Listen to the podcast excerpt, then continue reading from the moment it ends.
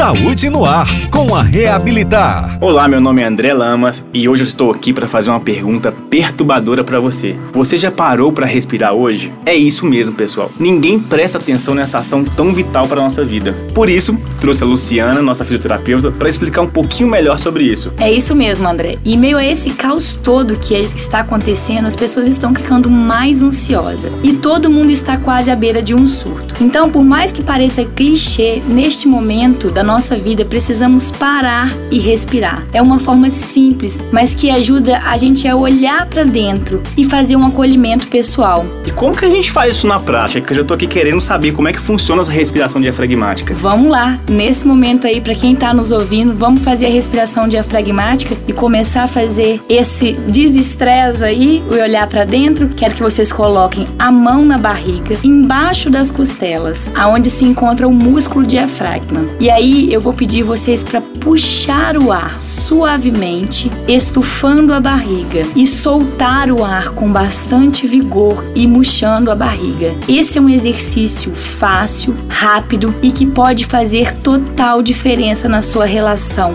dor, estresse e ansiedade. É saúde, é bem-estar, é reabilitar.